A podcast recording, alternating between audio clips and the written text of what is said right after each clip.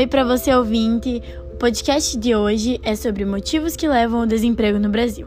Nossa equipe separou quatro dos maiores motivos e agora a gente vai falar um pouquinho para vocês.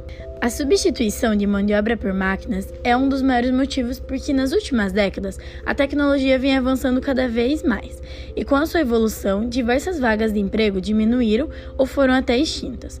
As indústrias estão se tornando mais modernas e mecanizadas, utilizando mais máquinas e menos trabalhadores em sua linha de produção.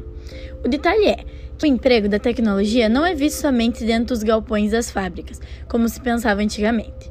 O agronegócio é um setor que tem adotado o uso de diversos equipamentos, desde o preparo do solo, irrigação e até a colheita, e adicionando dos produtos para a venda. Por exemplo, são utilizados drones para identificar pragas e doenças de forma mais rápida. Tá certo que realmente é um tipo de serviço que é difícil para o ser humano competir. Enfim, tem várias coisas. Por exemplo, você não precisa ter uma fábrica ou uma grande fazenda para observar essa realidade. É só você ver os terminais de autoatendimento em bancos, supermercados e shopping. Lembrando que tudo isso você pode fazer online, por exemplo, transações por meio de aplicativo sem precisar ir ao banco realmente.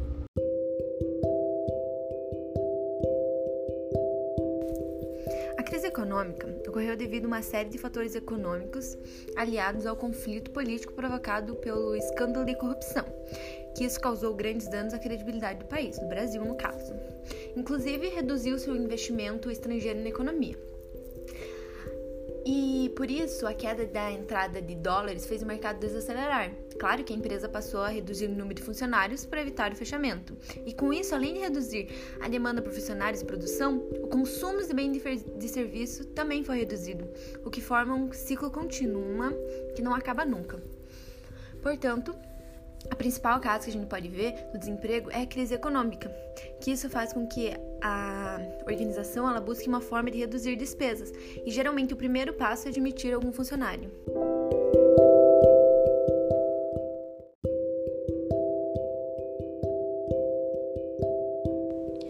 Você já ouviu a expressão uma coisa leva a outra?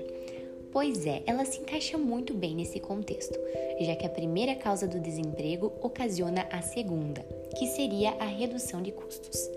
Para sobreviver à crise e ao mercado competitivo, as empresas começam a reduzir os seus custos. Neste momento, vale economizar no cafezinho e até cortar outros pequenos gastos, até porque o número de colaboradores também foi reduzido. Tudo isso causa um impacto significativo em todos os mercados, pois o efeito é como uma bola de neve. Uma empresa que fecha ou demite boa parte dos seus funcionários influencia a sobrevivência de toda a sua rede de fornecedores, em maior ou menor escala. O fato é que essa redução de custos pode ocasionar uma retratação geral da economia.